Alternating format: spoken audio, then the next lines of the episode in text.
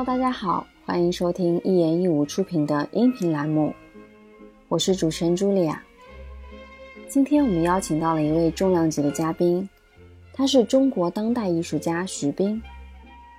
最近啊，他在上海浦东美术馆完成了一件新的作品《引力剧场》。年初的时候，我就去浦东美术馆看过他的展览《徐冰的语言》。那个展览的内容很全面，涵盖了他最具代表性的作品——天书、地书、英文方块字等，内容很丰富，一天都看不完。而《引力剧场》这件作品，它位于浦东美术馆的中央展厅，空间的高度有三十米。跨越了五个楼面，对艺术家来说也是很大的挑战。这次我们和徐冰聊了很多，希望也能给大家带来一些新的思考和启发。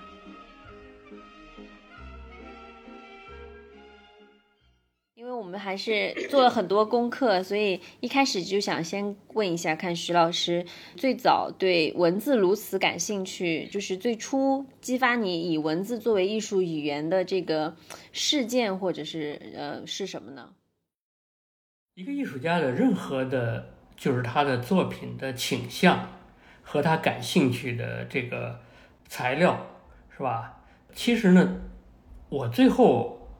发现都不是他设计所得，就并不是说我想做一个抽象艺术家，或者我想做一个以文字为主的观念艺术家，或者说我想做一个什么装置艺术家，是吧？呃，你你的艺术上的去向，实际上是命中注定的，它不是由艺术家的呃这个主观左右的，其实是。你知道吧？其实事实上，艺术它彻头彻尾的反映你这个艺术家里里外外到底有什么东西。最后，他一定会诚实的在你的作品中反映出来。即使你这个艺术家想掩盖什么，或者说想炫耀什么，其实都会在你的作品中表达出来。那你刚才说，你为什么对文字那么有兴趣？那事实上，它一定是有各种各样的你的性格的原因，你的生活的背景的原因，是吧？嗯，等等一系列的原因而导致你对这个东西感兴趣，或者说对这个东西特别敏感，它是这样的啊。那比如说我对文字的兴趣呢，那有可能和我从小生长的一个环境有点关系，因为我在北京大学的校园里长大。所以呢，周围呢，它是那样一种知识分子成堆的这么一个环境啊。虽然我父母他们不是一个成功的知识分子，但是呢，比如说我母亲在北大图书馆学系工作，那他们呢工作的环境呢，当然自然有很多书。呃，我讲过这个事情，就是说我经常被呃，他们工作很忙，我经常被关在他们的这个书库里。那时候我又读不懂这些书。而图书馆学习的这些书呢，都是各种各样的关于阅读啊，关于书籍的装帧呐，关于字体设计啊，是吧？关于这个嗯不同年代的书籍的版本学的这种研究啊等等这样的书。那我对书的外表就很早很早我就很熟悉。我那时候太小呢，也读不懂这些书，所以呢，这个书对我来说就成了两章，两个内容，一个是它的外表。再一个呢，它实质的功能性的东西呢，我却是陌生的，对吧？那这种这种特殊的经验呢，就会给我对文字、对书籍的这个这个的认识呢，就会有所不同，和一般的孩子或者和其他的人，对吧？它是这么一关系。那像我们这一代人呢，就是说。主要的接受教育的时代呢，其实都是文革的时期。那文革时期又没什么书可读，对吧？等我们能读书的时候呢，就是没什么书可读。我后来去插队，从插队回到城里，呃，来到中央美术学院，那是很幸运。那时候正好赶上文化热，大门打开了，是吧？那就是各种各样的书籍一下就涌了进来。那那我们就跟着，我也是跟着这个参与各种各样的文化讨论、阅读。但是我的体会是，却不太舒服。那因为我老说，就像一个人非常饥饿，但是一有机会吃的过多，那最后你就会觉得不舒服。那你对文化、对文字、对阅读的认识，就会是有一种。在一个错位的一个扭曲的关系中，这样过来的，知道吧？它它它这有很多很多的原因的，其实是啊，呃，那当然文革的时候，我我其实是因为我会画画嘛，那我就参与了很多，哎，出黑板报啊什么的，这那的这个宣传栏呀什么的。文革后期在学校也都是这样的，那那我就对这些字体呀，呃，对文字啊。呃，特别的敏感，做艺术，那我这些的所有的这些特殊性和准备，那一定会在我的艺术上反映出来。就像我一上来说的，所有东西都是命定的了，嗯，不是计划的了，就是一个命定的宿命的艺术，其实是宿命的。我觉得天书这个作品，嗯。非常的打动我，然后我看到您的书里面，我的真文字里面也提到了，就是，呃，创作了四年多，它是一项非常繁重的体力劳动。然后当时你为什么会选择一条这么艰难的创作路去走呢？在哪个时刻你会觉得《天书》这件作品它是已经完成了的？这个也这个也不是选择的，嗯，其实我们这些人呢都不会选择，其实只会被安排，因为我们这一代人就是被安排过来的。你的工作也好，你学什么东西，全是全是国家安排的，你知道吧？所以我们我们这一代人不太会选择。所以为什么为什么做《天书》这个作品？其实严格讲，跟刚才那个问题有点像，它也不是我选择的。其实是也是一个必由之路，就是说，因为当刚才其实我也回答了这个问题，就是说，比如说我参与了文化热的讨论、阅读，我觉得不舒服，我就对文化、对文字这些事情就有自己的一个态度，我想把这个态度表达出来，把我对文化的这个失望和我们人和我们人类创造的文化之间的关系的一种错位性。表达出来，我就很想做一本自己的书。呃，因为当时参与了阅读和讨论，我觉得我以前自己有的东西反倒丢失了。这种文化的讨论是一个无底洞，它就像一个游戏机似的，你上来以后你就下不来。其实它是一个在没有一个绝对的一个判断的一个。坐标的一个关系中展开的，所以我就很想做一本自己的书，那就有天书这个想法。这个作首先是这个作品呢，它需要非常认真的去对待和完成，因为呢，它的这种荒诞性呢，就某种程度上取决于艺术家对这个作品的态度和这个艺术家的认真的一个程度。就是这个作品，因为它本身具有荒诞性，而你非常非常的认真的去完成一个没有意义和内容的一个事情的时候，它的这个荒诞性就会变得更加强，就作品的力度就会更强。我的认真已经成了这个艺术作品的表达的手段的一个部分。那当然，因为。参与文化讨论的这种无聊，让我选择把自己关在屋子里，去每天去制作这些连我自己都不知道内容的这些文字。那完全是和这刀下去以后，它完全是和自然的一个接触和交流和对话。那我就觉得很舒服。呃，我每天多刻几个字，我就觉得这种积累。在接近我的一个目标，因为我有一个目标，对吧？嗯，那我觉得就很踏实。那我刻了这么多字，人是不是觉得就像你刚才说的，哎，呃，选择这么一个艰难的，它是艰难，但是对我来说，其实我很享受，它是这样的一个关系。这个作品呢，它最终完成的时候，是我其实已经我把所有事情安排好了，我其实那时候出国了，出国了以后呢。我最后第一次看到这个最终的天书的这些作品呢，是在日本。嗯，在日本呢，就是有一个展览专门展这个天书。嗯，所以我其实是看到了这个这些这些装订成的天书以后，我觉得这些作品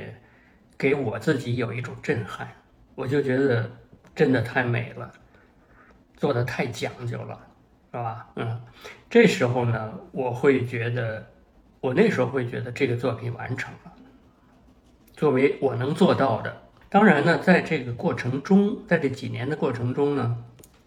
呃，我其实经常有这样的一个感觉，就是说，哎呀，我这次就先这样了，等我有时间，我再再好好的再做一次，知道吧？啊，因为反正也是，确实我是一个比较。追求完美和极致的一个人啊，他是这样的一个一个一个过程吧。然后也看过那个您的作品英文方块字，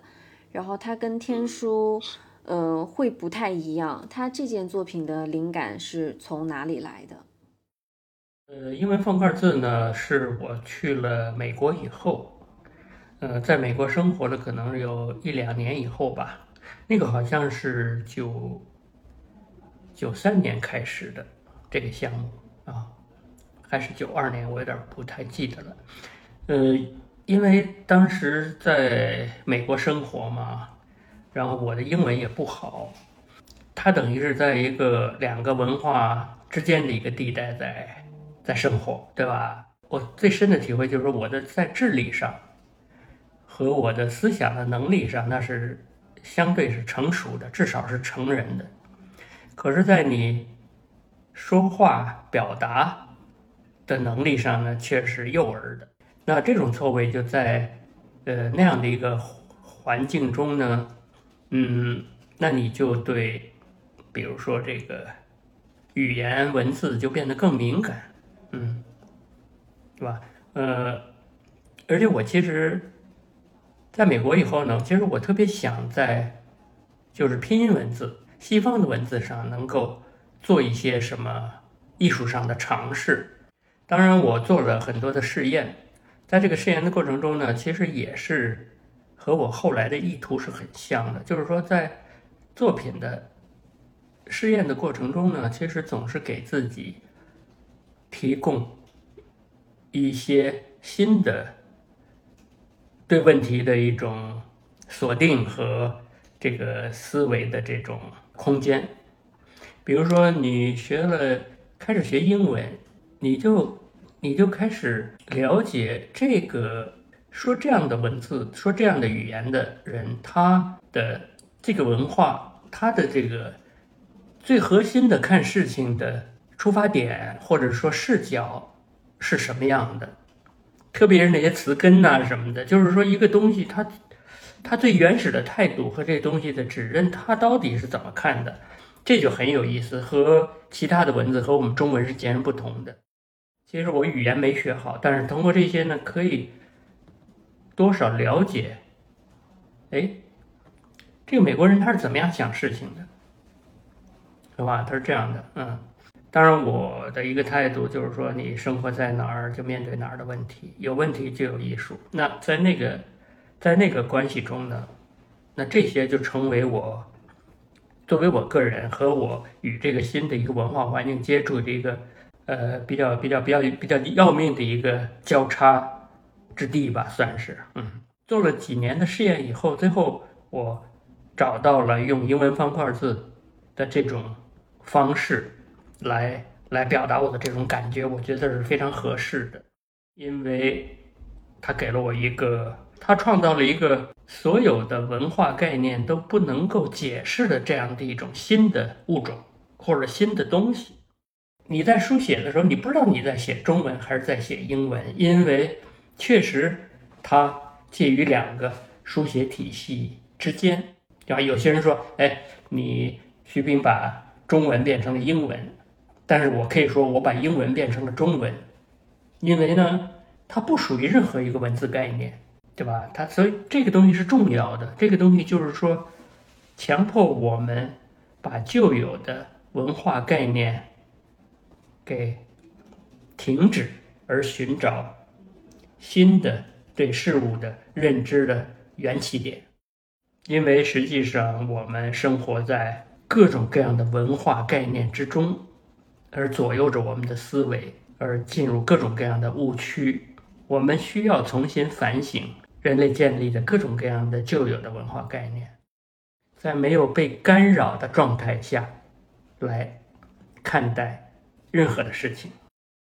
天书这个作品，呃，我会觉得是是在去除意义。那到了英文方块字呢，它在构建意义。那到了地书呢，它又用了很多 emoji 的这种形式去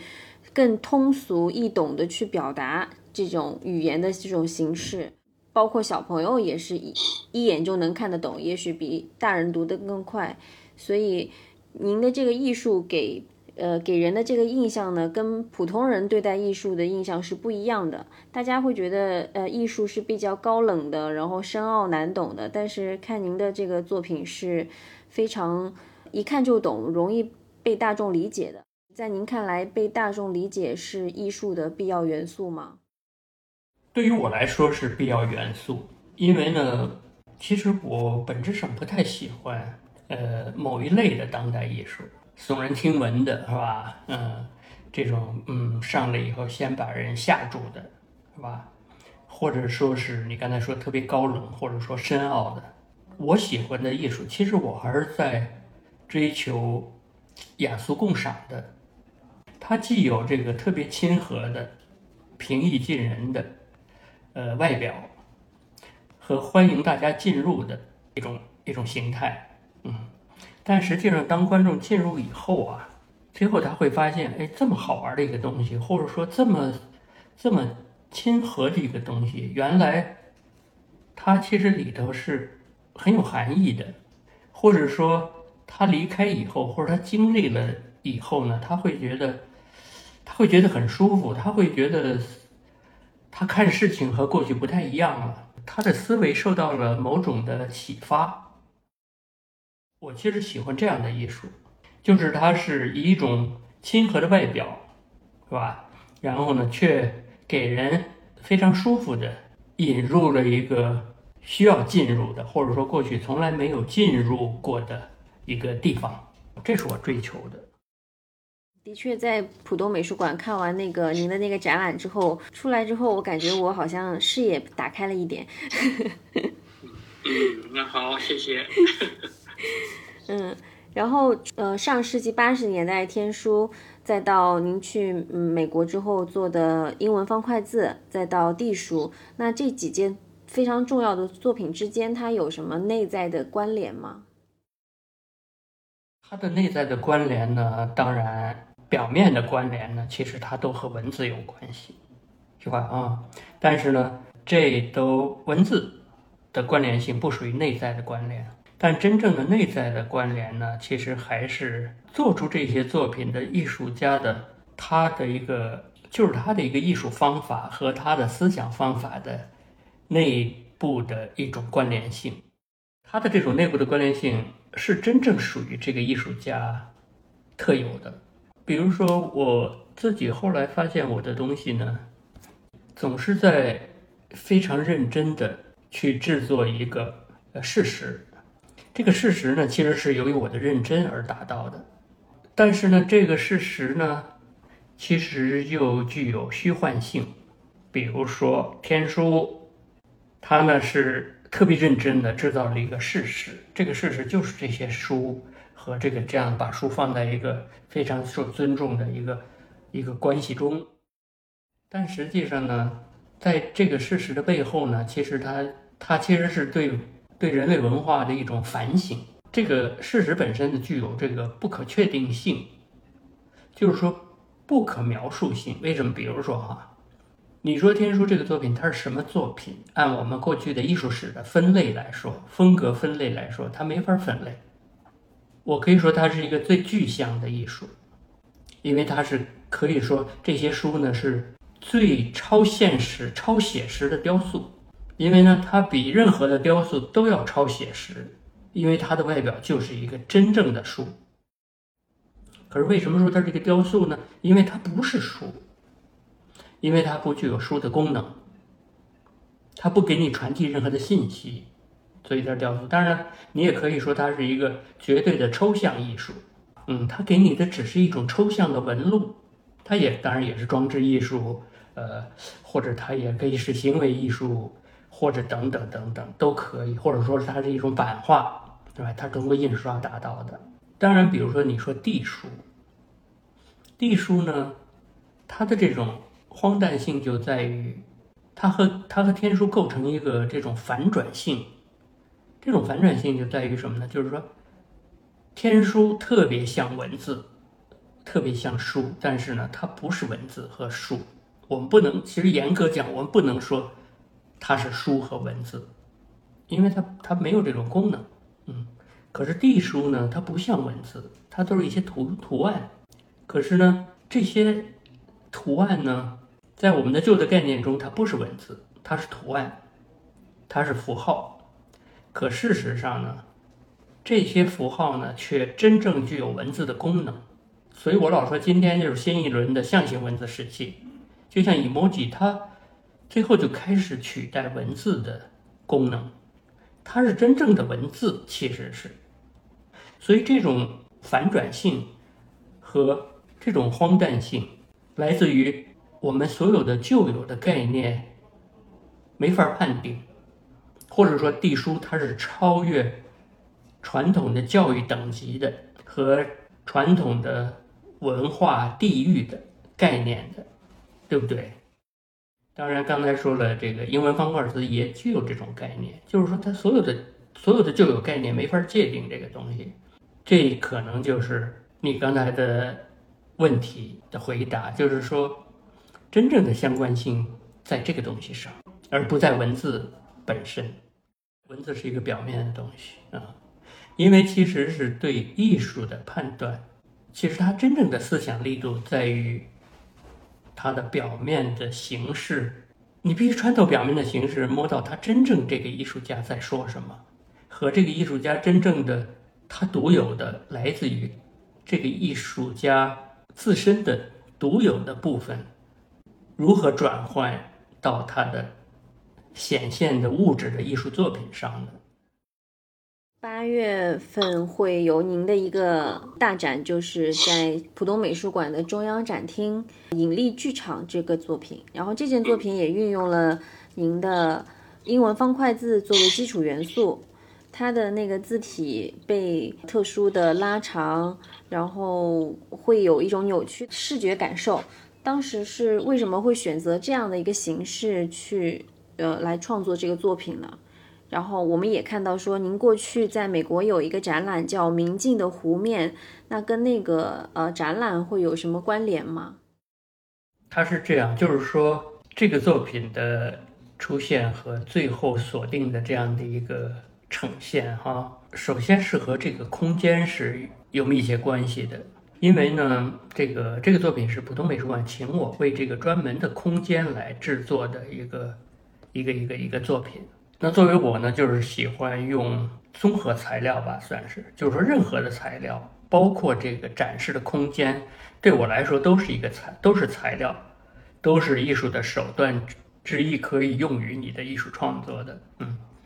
那这么大的一个空间，它的特殊性在哪儿？它的这个。比如说，它是一个，他们就说像一个树脂的一个 Tate 美术馆，对吧？Tate 的那个涡轮大厅，呃，然后呢，但是它不同的是，它它有每一层都有几个探望口吧，就是它可以每一个层都有四个探望口，可以看到这个呃中厅，它有一点像那个几个大楼之间，或者说酒店的大堂的这样的一种感觉。那首先这么大的一个空间，如何把它用好？其实是并不容易。再一个呢，如何运用这个不同的这个随着楼层的增高而视点的变化，那这也是一个非常有意思的一个特殊的一个空间。那如何把这个用的有意思和用好，那我觉得也是一个考验，也是一个你思考这个作品的一个课一个内容和课题吧。当然呢，这些都是外在的条件。那你真正想说的，还不是说你炫耀你的技术如何更好的处理一个空间的能力，还不是这个。你要说什么话，那还是你对你所生活的现实的一种反应和敏感度。世界和今天的这个人类的这种窘境，其实我觉得，对一个相对来说有一定思考力的人，他一定会把。对这个现实的一种一种面对现实，他想说的话，一定会通过他的作品直接或者间接或者隐晦或者拐一个弯儿说出来的，这是肯定的。那这个作品呢，其实他其实还是在反省这个人类今天这个为什么整体进入了这么一个窘境之中，感觉完全进入了一个无解的一个之中，和这个什么呢？和这种就是完全是处在一种极度的撕裂和冲突之中。嗯，那看起来好像政治制度、国家呃的利益之间的这种冲突和纠缠，嗯，撕裂。但实际上，我是觉得很大程度还是一个宗教上的一个这种纠缠。那更多的还是不同宗教的它的这种基本的立场，其实它某种程度上它有它有带有相似性。比如像我那九幺幺的作品，其实最后我发现，所有的宗教几乎不是说所有宗教，许多的宗教对尘埃的态度都是一样的，都是我们来自于尘埃，而最终回归于尘埃。但是呢，这个今天其实最强的这种纠结和冲突，但却来自于宗教的冲突。其实我后来我自己的最肤浅的认识就是。我认为还是不同的人种、不同的种族，其实是对事物的看法和视角的不同，就是在最核心的看一个同样的事物的事情上，最核心的或者说最原初的判断起来的对这个对这个东西的看法的不同，所以我后来选择的是维特根斯坦的那一段那一段话。作为这个装置的一个基本的文本，因为实际上他那个呢，就是在谈人类与世界客观存在的关系是通过语言。其实这里就涉及到一个，因为语言的不同，实际上是来自于我们对客观存在的不同的视角和态度，而最后延展出不同文化的分支和趋向，以及这个，这就是说它的特殊性和它的核心概念的这种不同，而成为了。我们后来的这种撕裂的一个不可回避的一一个关键，我觉得，这是我个人的一个态度，所以才有了这个作品。这个作品的手法呢，其实是使用了这种这个圆点透视的一个一个局限性和这个透视法的局限性而展开的。因为我觉得这种西方创造这种圆点透视法，它呢已经成了我们。解释这个世界的一种语言，这个圆点透视呢，是来自于我们自然人或者说我们人类看事情的视线的不能拐弯儿。我们看看东西是不能拐弯的，它不能弯曲的，形成了我们看待事物的一个特殊性，我们的盲点和我们的局限性。简单说，就是说这些英文方块字，它本身呢，我们阅读是应该在一个二维的平面上。但是呢，经过这个透视的这种拉伸呢，它却它却使这些文字变形，而处在一个不便于阅读的一个空间的关系中。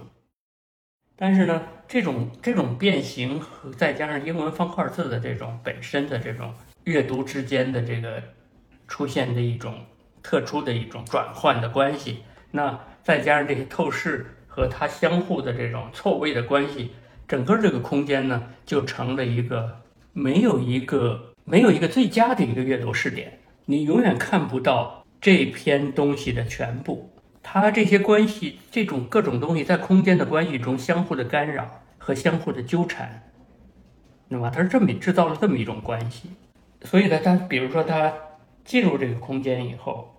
他看到的是往上看，其实他那些文字都是反着的。在一个被被拉伸的我们眼前这些文字呢，本来应该看得更清楚的，但是它却是最最不好读的，因为它由于拉伸是最变形最厉害的。那你底下由于这个镜面呢折射呢，那它底下那个整个这片东西底下呢却成了正面的了。那随着这个。当然，人，所以我们管它叫引力剧场，就是说观众呢，直身于这个剧场的中央。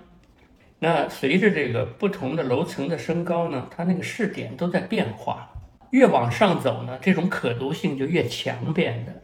而到了四层的时候，你会走到了这个大漩涡的一个上面，这时候你才能够相对完整的看到这篇东西的。这个主要的部分，但事实上呢，在四楼它已经是到了极限，美术馆的极限呢，它还是不能完整的阅读这个这篇这篇文本。最后呢，实际上我们设定的这个它的真正的理想视点是在美术馆之外的空中。他这样呢，就把这个作品呢，从一个物理的一个装置，视觉非常强的一个作品，最后它里头。藏着一个真正的观念性的部分，而这观念性的部分的所谓的理想视点是我们不可企及的，其实谁都看不到那个理想视点的，对吧？是这么一种关系。然后您的这件作品跟过去的那个宁静的湖面会有什么关联吗？啊，过去那个宁静的湖面呢是很早，可能有十七年了吧，至少有十七年。我在美国的时候。在美国这个 Wisconsin Madison 的一个 Chatley Museum 在那儿做的，因为呢，他那个他那个展厅呢也确实有一点点一个大堂，然后它它围着一圈有有有有一个二层，然后呢，当时呢他们请我做这个作品呢，那时候呢其实是那时候其实我选择的是那个卢梭的一个瓦尔登湖，但是那篇东西呢是用那个英文组成的。因为《瓦尔登湖》，我英文不好，但是我《瓦尔登湖》那篇东西呢，我却读起来感觉我英文都好了似的，因为它可能语言太美了。然后我就把这篇东西呢给做了一个像一个像一个在空中的一个网网子一样的。那个由于它的文字的粗细啊，它空中整个那个大厅被一个一个飞行物，又像飞机又像一个大鸟，隐约的这么一个形所笼罩的。然后呢，在那个飞行物的中肚子上呢破了一个洞，这个洞呢，这些字母就从那个洞里头流出来，一直流到地面，你知道吧？这样的，但是这些都是一些文字流出来的。那件作品我为什么叫明镜的湖面呢？因为它，它走到二楼以后啊，是一个非常漂亮的一个像一个水平面一样的这么一个一个一个效果，只不过它比较远的地方。因为那空间比较大，比较远的地方有一个，就像这个海底被一个东西吸下去了似的，这样的这么一个效果，所以它叫平面明镜的湖面。那个作品呢，和这个作品呢，就是说在形式上呢有一点类似，但是呢，其实它截然不同。像这个作品呢，你走到四层，我我本来计划想让它到四层以后呢，它也有那个明镜湖面的那种惊喜，你知道吧？可是这回走到四层呢。它却没有这种明镜湖面那种惊喜，而是一种极强的紧张感和危险感。因为呢，就像你站在了一个一个漩涡的边缘，你不小心就会被这个巨大的漩涡给卷进去，它是这样的一个效果的了。感觉就是站在那里会害怕吧？对，站在那儿会一种呃，其实所有人都会有一种，你没有恐高症的人也会有一种恐惧感。因为它一个巨大的漩涡和这些文字一样的把你卷进去。浦东美术馆也是建筑大师 Ron Nouvel 设计的，它的那个中庭有三十米。当时出来的时候，大家都会很惊叹他未来会做什么作品。所以就是看到了引力剧场这件作品出现了。那前期在布展的时候，它有什么难点吗？当时有这个想法呢，我觉得。我觉得这个想法呢，其实还是非常，首先是非常值得去做的，因为呢，这件作品里头呢，其实其实其实还是这种充满了对当今的人类文明走到今天这个节骨眼上的很多实质性或者要命问题的一种态度。首先，它值得做，而且呢，它值得花非常大的力气把它做到位。呃，它是这样的一个判断。当然呢，确实是在这个过程中呢，在如何实现这么一个巨大的一个装置面前呢，确实需要，确实遇到了很多的挑战，就是怎么样把这个形给构造的这么的有意思，而且它也具有一种非非常舒服的和自然的一种拉伸感。看上去这个东西是一个橡皮一样的一个被抻长的一个，是吧？哈，或弹力布的这样的，其实呢，它是金属的，嗯。它是金属的，而每一个字，这里的每一个字呢，其实都是一个实体，它相互连接的，而每一个字呢，都是在这样的一个空间的关系中呢，它都是变了形的，而每一个字和它周围的关系，和它周围的字更和边上字的周围的关系，其实它是有一种相互的一种关联性的，这个字的位置。由别的周边的位置一层一层的决定的，你换一个位置，它是不，它是不行的。我会发现很多东西都是都是相互的，都是带有相关性的，只是我们的科技，我们的计算机的这个算法的能力，它远远达不到把这些东西的关系计算清楚的一个一个局限一个限定中。我就老说，比如说九幺幺的事件和今天的俄乌战争。你说它有相关性吗？有，对呀，它肯定有相关性，但是它的相关性复杂到了，我们只能概念上判断它有相关性，但实际上它的相关性是怎么样来的？怎么样怎么样一步一步过来的？我们的能力，人类能力是算不清楚的。就像非典和今天的冠状病毒之间，它有相关性吗？它一定也是有相关性的。这种相关性复杂到了，它完全不是一个客观或者说一个生物学的东西，就是这种社会的关系和社会的结构等等的非常复杂的东西，它就是一步一步的这样的打，导致今天的非典的这样的一个社会局面。就像我们每个人的出现，都和你的祖上不知道多少代都具有相关性。就像我们这徐家在浙江沿海的天台。天台山，这徐家，从唐到从唐代，一个叫徐洛的人从唐朝官里头做官不做了以后，来到了天台山，就这么一个人。现在这徐家的祭祖大会就是好几百万人，不不是好几百万人，至少我不知道具体多少，反正多到了都是以万以万以万计算的，你知道吧？你说那才有了我，这种相关性，你能计算清楚吗？你计算不清楚的。对吧？它这样的一个关系，就像我们这个大的装置，你最角上的那个字和你最地面地表的那个字之间，它截然不同了。但是呢，它之间那种相关性是有的。它这种变形是由那角上那个字的一点一点的变形、变形、变形，最后才变到了最底下这个被拉长到两三米的这么一个长长的字上。这世界就是这样的了，就像引力剧场在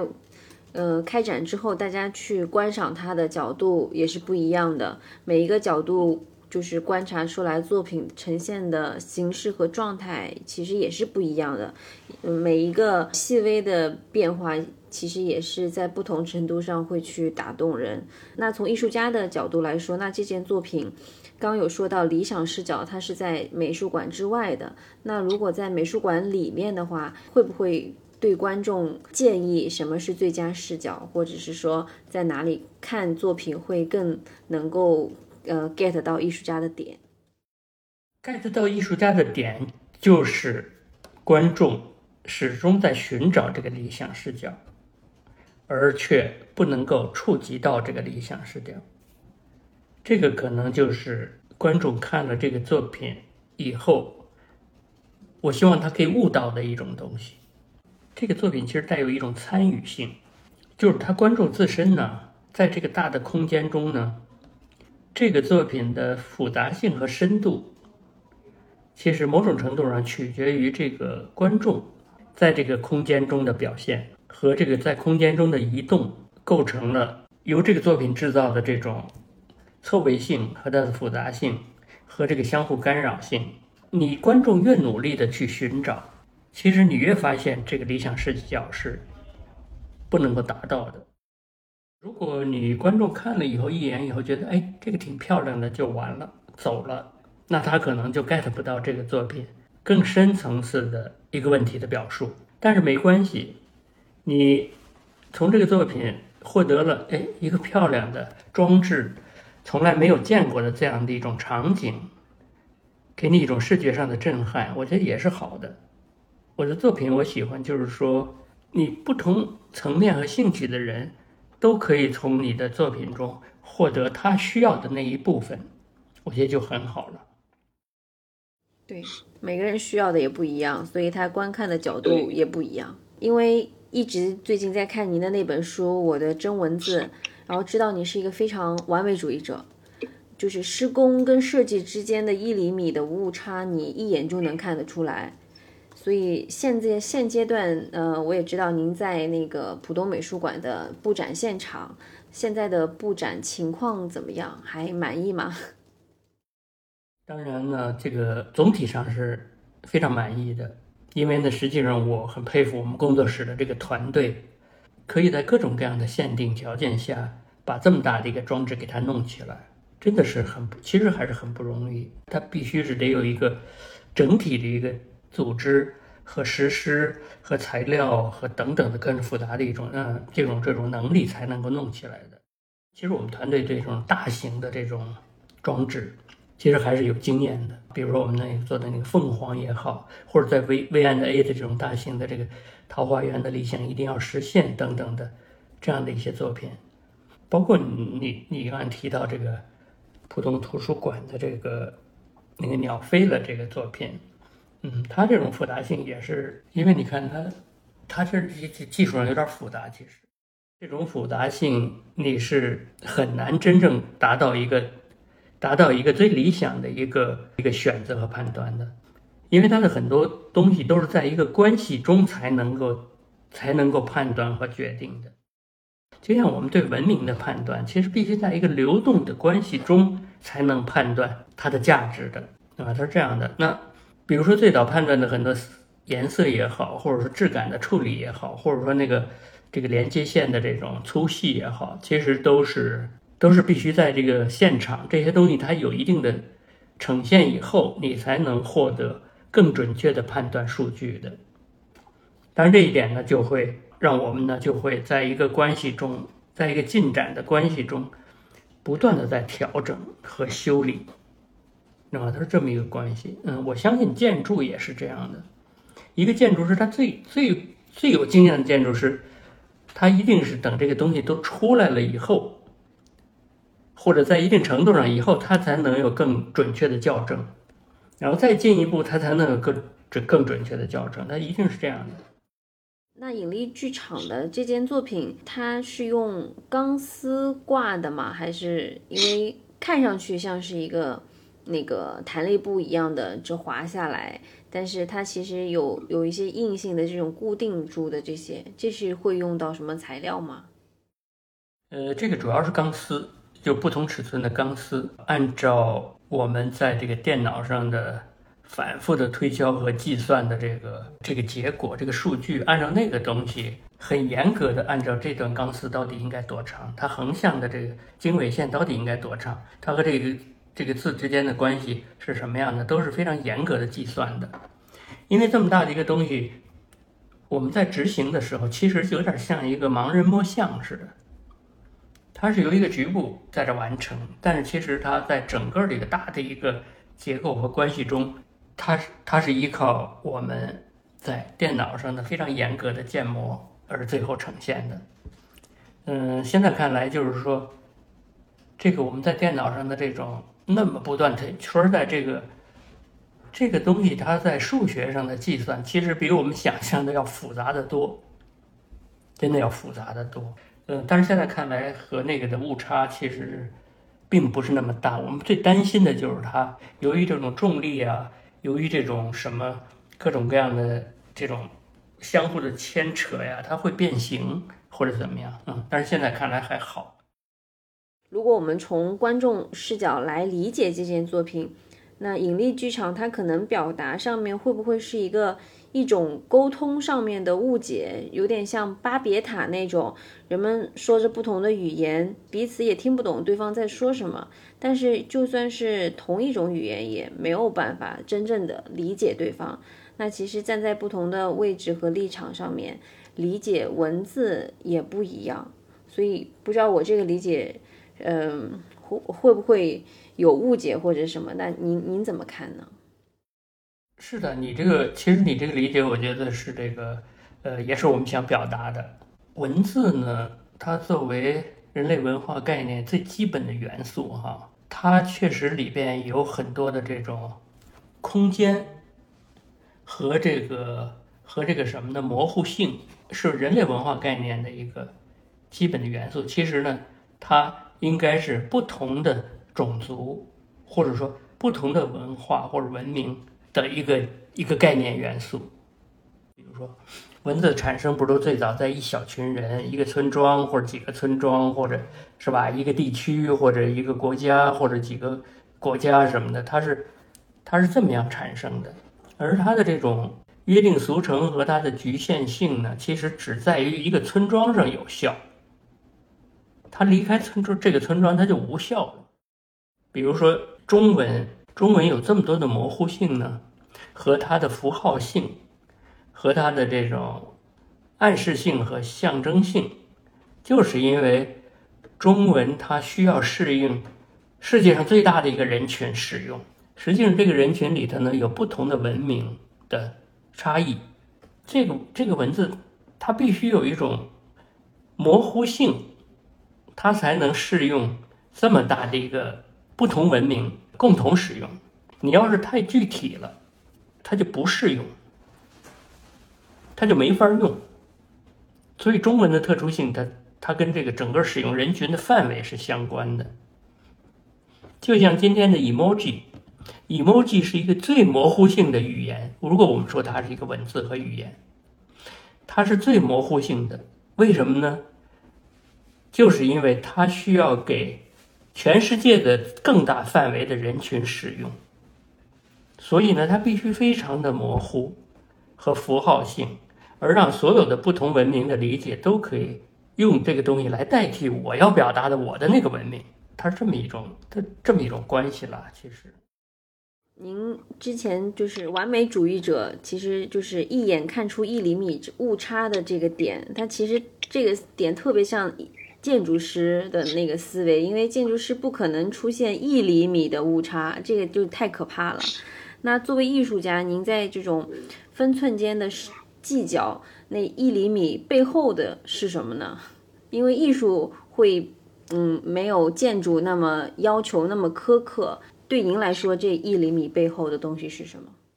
我呢是学版画的出身，学版画的人呢，我觉得他对工艺哈，他对这个制作。它对生产有比这个国画和油画，就是说有更更激烈的要求，或者说更可判断的、带有一定的恒定性的一个要求。比如说油画，它是随机的。我今天高兴，我这个笔触就飞舞一点；我今天悲哀，我这个笔触可能就稍微的 sad 一点，我就这笔触可能就稍微的浓重一点。那版画可不是，版画是你制作好了一个版，你设计好了一个版，然后呢，再通过这块板反复的印刷转印到一个纸上，是吧？这时候它这个作品才出现，它是经过一个中间媒介的。如果是一个彩色版画，它是需要几层的印刷。我的老师就跟我说，你这一张作品，它经过比如说十版的印刷。你每一版都脏一点儿，是吧？都不严格一点儿，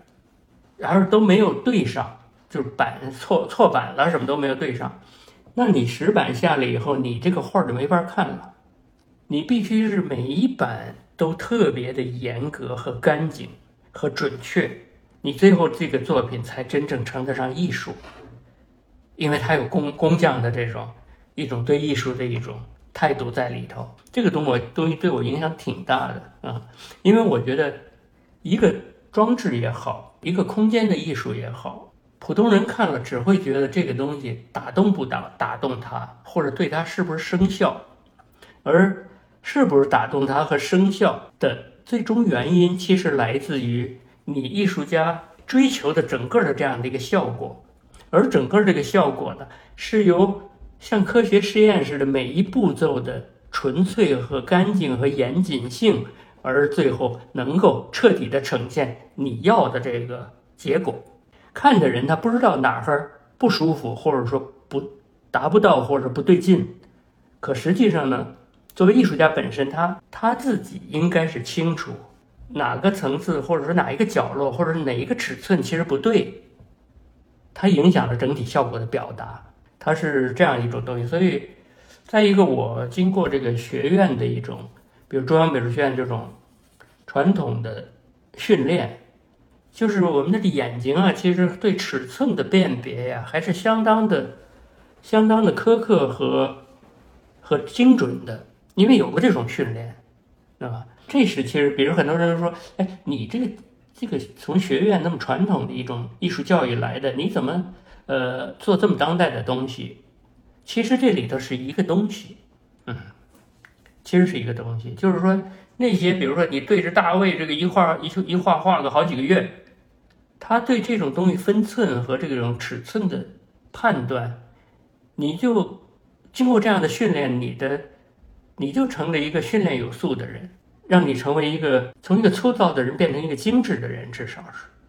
对吧？对东西是有要求的一个人，他就这么简单。其实，嗯。然后刚刚你也提到了九幺幺事件创作的那个作品《何处惹尘埃》，非常打动人心。可以再给我们聊一下这个《何处惹尘埃》这件作品的一个创作吗？双子塔这些年就是向社会征集一些重建的这个方案。那找了很多的建筑大师，有板茂啊、安藤忠雄、马岩松来设计，但是这这里其实并不需要一座真实的建筑。但你的这件作品就是何处惹尘埃，它诠释了很好的诠释的是一个精神纪念碑，怎么去理解物理空间与精神空间的这这两方面。其实这个作品呢，其实并不是谈九幺幺事件本身，呃，其实还真的是在。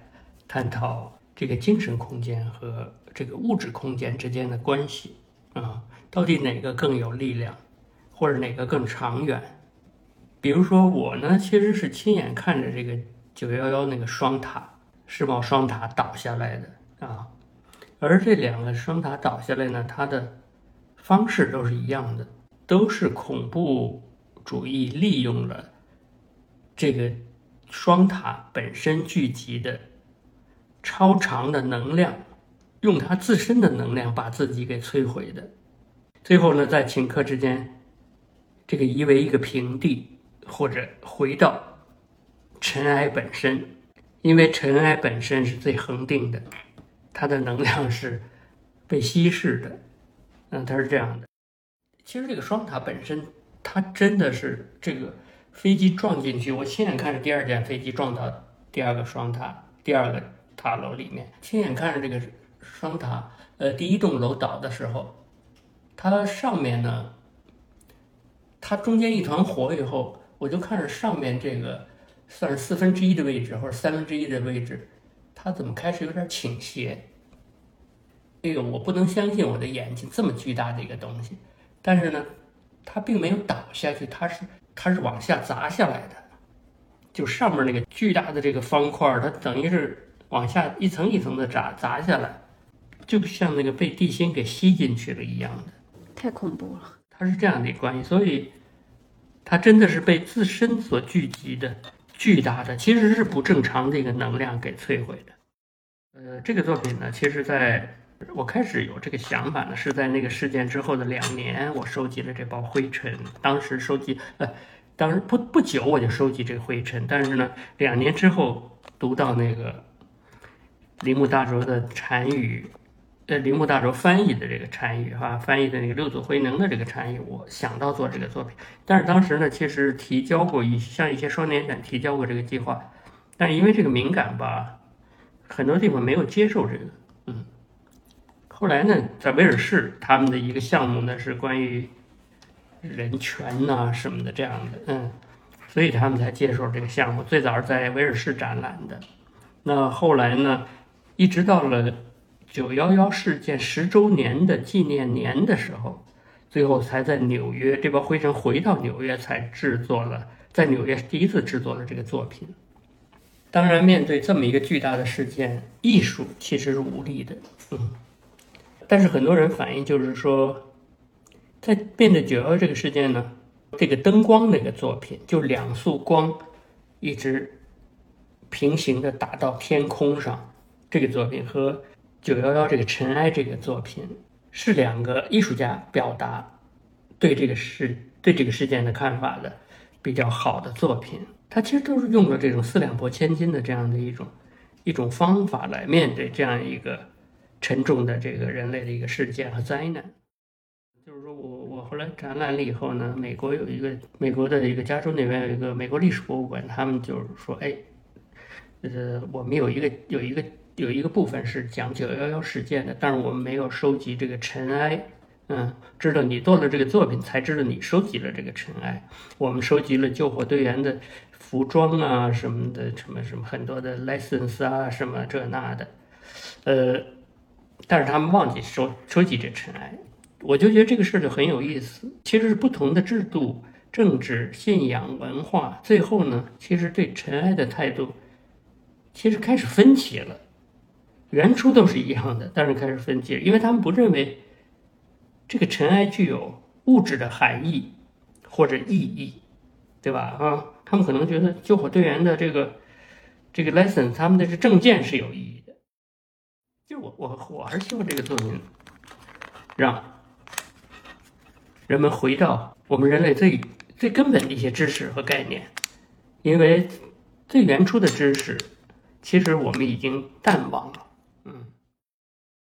嗯，我们也看到那个项目非常的高，而且这个这个美术馆也是 Ron Nouvel 设计的，国际知名建筑师拿了普利兹克奖的。然后还看到您在浦东上海呃那个浦东上海图书馆东馆也做了一个大的这种项目。它其实对空间作品跟空间的这个关系其实是非常的交融。那在这种跟大师、建筑师的空间的对话，作品跟空间对话的时候，就是怎么会去把握这个呃作品的分寸，或者是跟空间的这种局限性，或者是说新的这种创意怎么去出来呢？而且特别在三十米，就是像这个作品在三十米高的一个这种空间，基本上是很难去做出，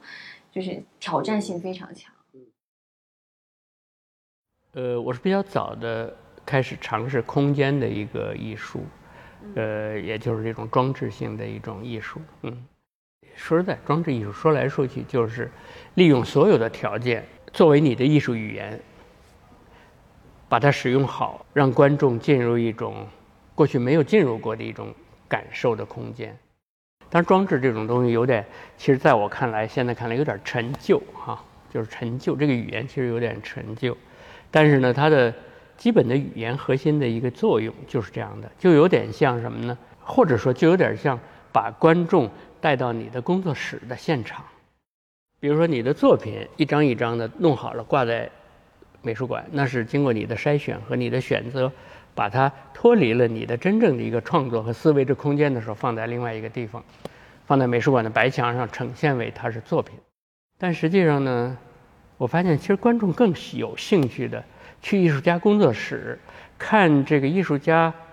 他怎么样思思考，他怎么样工作，他的生活和他的工作之间到底是什么关系，是吧？后来呢，其实我比较喜欢使用有挑战性的空间，和其实所谓的不好用的空间，嗯，这种体会呢，是我在美国的那个有一个叫 Wagner Center，就是它呢也是一个后现代建筑的一个代表。很多后现代建筑的这种书也好，画册也好，都把它作为封面的。他那个设计师叫 Peter 什么？呃，Peter Cook 嘛。对，那个空间呢，就是实际上是我使用过的，真的是比较早期使用过的最难用的空间。因为中国艺术家嘛，在中国呢，因为没有太好的一个展示空间，那个时候现在很多，那个时候没有，所以呢，我们就很希望使用。哎呀，方方正正的大的空间，感觉我们是重要艺术家，我们有有权利使用这个空间。但是那个呢，那次展览呢，其实是一个四位中国艺术家，当代艺术家。嗯，那我我我们确实看了空间以后，最后，哇，这个真的难用。那个空间呢，就是说，比如说它那个有些空间就是一个像一个锥子似的那个画廊的展示空间，然后它那地呢，从这边走走走。走到那边就变得就很高了，然后那地呢也是不平的，它这样的、这样的、这样、这样的，就是等等。然后那柱子呢从那个天花板上杵下来，其实它带有一种那种空间的视觉上有一种错乱感。其实是那时候的评论就是说，这个建筑就像外星人丢给地球上的一个一堆垃圾一样的啊。当时我看这空间，我觉得哎呀，真的太难用了，怎么办呢？是吧？怎么用？但是后来我发现呢，这些空间它特别不好用，但是呢，它真的是适合这个观念和当代艺术家去去挑战和去使用这个空间，因为它可以把你的思维逼到一个死角上，而让你的思维和让你的作品，它其实是给你作品的带得更远。因为它强迫你打开更多的这种思想的空间，而怎么样利用这个空间和使用这个空间，你必须懂得把这个空间的局限性给使用好，制作出在其他空间所不能达到的艺术的效果。这个时候，你的作品才才达到了一种唯一性和特殊性、在地性，它有这个效果。那这之后呢？后来我就。觉得，哎，后来我就看这种大的、高的、方的空间，我有点没有感觉，就是我倒不太喜欢那样的空间了，你知道吧？有挑战性。哎，不够有挑战性。当然，让我也学会了如何使用这个这些限定性非常强的空间。事实上呢，我后来其实是有点善于使用这种空间，因为我们这代艺术家其实就是在一个。过去的中国非常有限定性的环境中长大的，嗯，我们其实有一点善于使用这种局限性，是吧？嗯，我老强调我的老师他们那一代人有本事，就是因为他们都会在那样的一个很有限的艺术创作的空间中，把艺术推进到极致的能力，这个能力非常重要。它必须有限定性。我后来就是说，我做作品也是，就是说，很多作品其实都给自己先先规定一个限定性。这时候呢，你才就像游泳似的，你必须在一个有有阻力的一个关系中，你才能够往前走。而你没有任何限定性的一个空空气中，你就没有一个能量往前走。它是这样的。因为这个空间会不太一样，每一个空间的这个表现，包括这些大师他在设计这些空间的时候，他也会有一些期待，未来到底会有什么样的艺术家在我的空间里面去做展示？那其实，在您跟建筑师的这个沟通当中，会不会有讨论这方面的空间跟艺术之间的关系？其实总的来说呢，因为建筑师建筑完了以后，他们就不管了。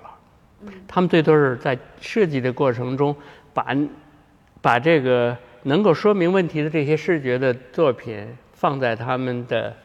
这个设计的叫 proposal 里面，是吧？呃，放这里，哎，这是这样的。然后完了以后，他们就不管了。但是我确实使用过很多很多的这些当代的像江努维尔这样的设计师，像贝老什么的，像什么那个很很多的了啊。他们的这样的设计师的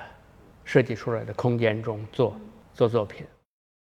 刚刚也有聊到，就是说，就是呃，中国艺术家会有很多的这个局限。然后其实嗯，也看到您从七十年代插队然后开始考大学，然后八十年代去创作天书作品，九十年代又出国了，如今又回来了，所以也想问一下，看您觉得现在这个时代是更好的时代嘛？相对那些经历来说？哎呀，这个其实还是那句话，其实是任何时代都是一个最坏的时代，也是一个最好的时代。其实它是没法判断的，全在于你对文明。发展到今天这个节骨眼儿上，你的判断能力，而这个你身上所携带的所有的文化基因和你的个性基因，藏在你身体里的，它都在一个不同的时代，它都会被调动出来。三年的疫情时光，给大家造成了很多的这个。困扰也有这种出行做核酸，就是生活很不便利，包括也不能出国了，嗯，这种的这种情况。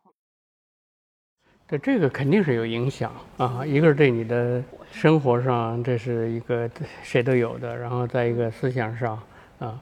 这个在艺术创作呢肯定有影响。其实是疫情是一个影响，但是这个全球的这种全球化或者多元文化的这个转向。哎，其实是对艺术家的这个创作、旅行什么的，其实有很大的影响。它和我，我觉得和疫情的影响是是是共同的。那就是在未来的这个创作的这个过程当中，呃，会不会创作一些跟疫情有关系的新作品？目前其实我没有什么特别的想法。为什么呢？因为我觉得疫情还在发生中。这个事情还没有过去，就是说，它对人类的这种文明的影响之大，我们无法判断。呃目前创作上我也没什么想法，但其实呢，我呢，其实是从我过去的作品上呢，我其实有点，我其实有点，我后来，我后来其实觉得我过去的作品对这个人类的灾难也好。事件也好，其实是过去都有一些反应的，包括我那九幺幺，何处惹尘埃这个作品，包括那个叫什么空气的记忆，那个作品，其实当时在非典吧，SARS，SARS 的时候，对，SARS 时候我我收集了一个大的这个，我专门做了一个玻璃的平胆一样的。封起来的里头是当时的北京的哪天哪天的空气，那天是最厉害的一天的空气等等的这样的啊。但是现在还没有一个具体对这个嗯，对这个新冠的这这个事件的一个那什么。那后面还会有什么展览吗？就是浦东美术馆之后下一个展览。浦东美术馆之后，当然有了。我们有很多的展览。这次从这儿以后，我回去会参加故宫的一个展览，它的主题是书房。嗯。期待许斌老师最新的展览，也谢谢许斌老师今天的分享。这次采访对我来说信息量很大，也是受益匪浅。最后再给听众朋友们安利一下许斌老师的最新展览《引力剧场》，它将在八月十二号的浦东美术馆开幕，到时候大家一起去寻找你心中的理想视角。